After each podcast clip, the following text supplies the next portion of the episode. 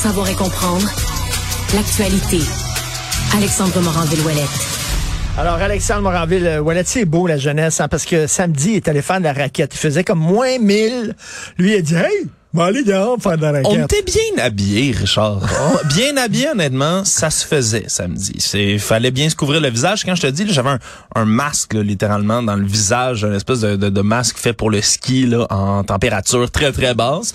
Mais avec ça, ça allait. Puis t'as pas senti un petit Ben, froid? C'était ouais? frisquet, mais je bougeais, je faisais de la raquette. C'était le fun. Wow, écoute, vraiment incroyable. Euh, tu veux me parler de, de bilinguisme? Ah, bilinguisme, unilinguisme peut-être plus, Richard. Écoute, Emmanuela Lambropoulos, je sais pas si tu connais cet élu libéral là de ça c'est de la circonscription de Saint-Laurent ici à Montréal. Cette euh, jeune femme qui avait déjà là, fait controverse après avoir été élue en 2017, après qu'il y ait eu une reconnaissance là, dans le discours du trône cette année-là par les libéraux du déclin du français. Mais deux mois plus tard, elle disait là qui qualifiait de mythe un peu le déclin du français, avait utilisé des guillemets en parlant, en utilisant le mot déclin, avait dit je vais vous laisser le bénéfice du doute, la langue française est en déclin au Québec, j'ai besoin de le voir pour le croire, avait-elle dit.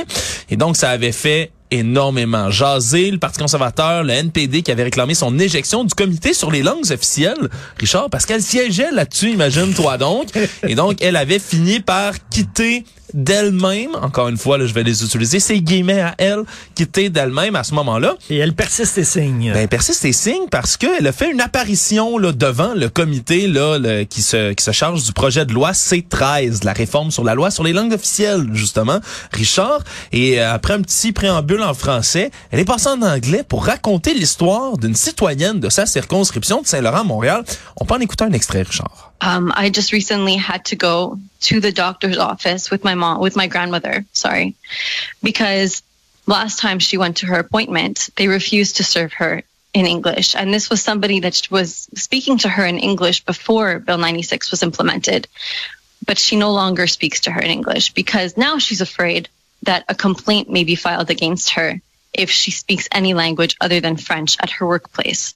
Alors, je résume, mais dit qu'il y a une femme qui l'a contacté en disant qu'elle est allée au médecin avec sa grand-mère et qu'on aurait refusé à la clinique de la servir en anglais parce que la médecin, et je, le- je la cite, aurait eu peur de faire l'objet d'une plainte à cause de la loi 96 si elle parlait une autre langue que le français Parce- dans son lieu de travail. Parce qu'avant la loi 96, dit-elle, euh, euh, elle parlait en anglais à ses patients, mais là, soudainement, à cause de la loi 96, sauf que la loi 96, c'est un mythe, c'est un fake news. C'est pas vrai que ça empêche les médecins de parler en anglais à leurs patients. C'est faux. C'est complètement faux. Richard, dans la loi 96, un professionnel de la santé, puis là, encore une fois, je vais le lire, ne peut, dans l'exercice de ses activités professionnelles, refuser de fournir une prestation pour le seul motif qu'on lui demande d'utiliser la langue officielle dans l'exécution de cette prestation. Voilà. Donc, c'est faux. C'est complètement faux. S'il y a un cas de figure, il y a un médecin qui fait ça, c'est pas à cause de la loi 96. Ça peut pas être ça. La raison, évidemment, tu peux comprendre que sur le comité sur lequel siège l'élu du Bloc québécois, Mario Beaulieu, mais lui, ça l'a hérissé. Et il a été extrêmement fâché de voir, puis surtout de, de, de, de, de voir que Mme Lambropoulos insinuait que des centaines d'aînés anglophones ne pourraient plus se faire servir en anglais par leur médecin à cause de la loi 96, quand c'est complètement Et faux. elle, elle disait euh, concernant euh, le déclin du français, je veux le voir pour le croire, mais moi, je veux le voir pour le croire que cette femme-là, effectivement, euh, s'est pas fait euh, traiter euh, dans sa langue en anglais. Ouais. D'ailleurs, d'ailleurs, Parlant de se faire parler en anglais. moi, et j'espère, j'espère que Gilles Prou nous écoute. S'il est là, parce que tantôt il est, à- est avec nous, si Monsieur Prou nous écoute, il va capoter, on va l'entendre crier. Raconte-nous ce qui s'est- passé. Ben, je salue tout d'abord notre cher Gilles, s'il est à l'écoute. Et Richard, moi, je fais une demande la semaine dernière. Je veux parler à Pablo Rodriguez, hein, qui, euh, est en, qui est le lieutenant du Parti libéral pour le Québec. Je veux lui parler, évidemment, de l'affaire de Mme El Gawabi. Je veux parler de toutes sortes de sujets avec Mario pour l'émission. Je les contacte, envoie une demande, je parle à quelques personnes. Il me renvoie, je renvoie un courriel avec une autre demande. Moi, je fais toutes mes démarches en français, Richard. Jusqu'à preuve du contraire, nous sommes dans un pays avec deux langues officielles.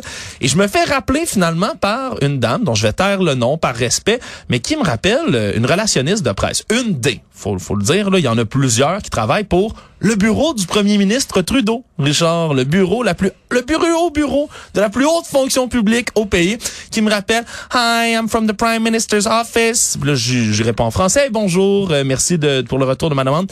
Oh, can we do this in English? I don't really speak French. Quoi? Et finalement, j'ai dû tout faire en anglais parce que madame ne parlait pas français. On utilise la relationniste qui est à base, je pense que pour se faire engager aux relations de presse dans le cabinet du premier ministre du Canada, si moi j'avais, je dis ah, je parle pas anglais, je suis une langue francophone, est-ce que vous allez m'engager? Je pense que ce serait non. Engager quelqu'un qui est une langue anglophone par exemple, bon, il y a pas de problème avec ça. Peut-être je suis convaincu puis c'est sûr qu'il y en a des relationnistes au bureau du premier ministre qui parlent français. Pourquoi c'est pas une de ces personnes-là qui est revenue à moi? C'est capoté. Parce que c'était pas très grave. Richard, et à la fin, elle a eu l'aimabilité de dire Thank you so much for this. Merci, Alexandre. Tu sais, quand tu vas dans le sud, Oh, là, je puis tu prends ton verre, puis tu dis, ah, gracias, una ça. cerveza, por favor. Mais ça, t'es un touriste, tu montes une marque de respect, t'es dans un autre pays. Là, euh, jusqu'à preuve du contraire, le Canada, c'est mon pays aussi. Hein. Je suis pas touriste. Que dire, que rajouter à ça? Effectivement, t'es pas touriste dans ton pays. Je vais rester à l'écoute pour voir si Gilles a des, euh, a des beaux mots pour cette histoire. Relationniste au bureau du premier ministre, Christy, elle parlait pas français. Deux langues officielles, deux. Merci. Thank you very much. Ah, you're welcome, Alexandre Richard.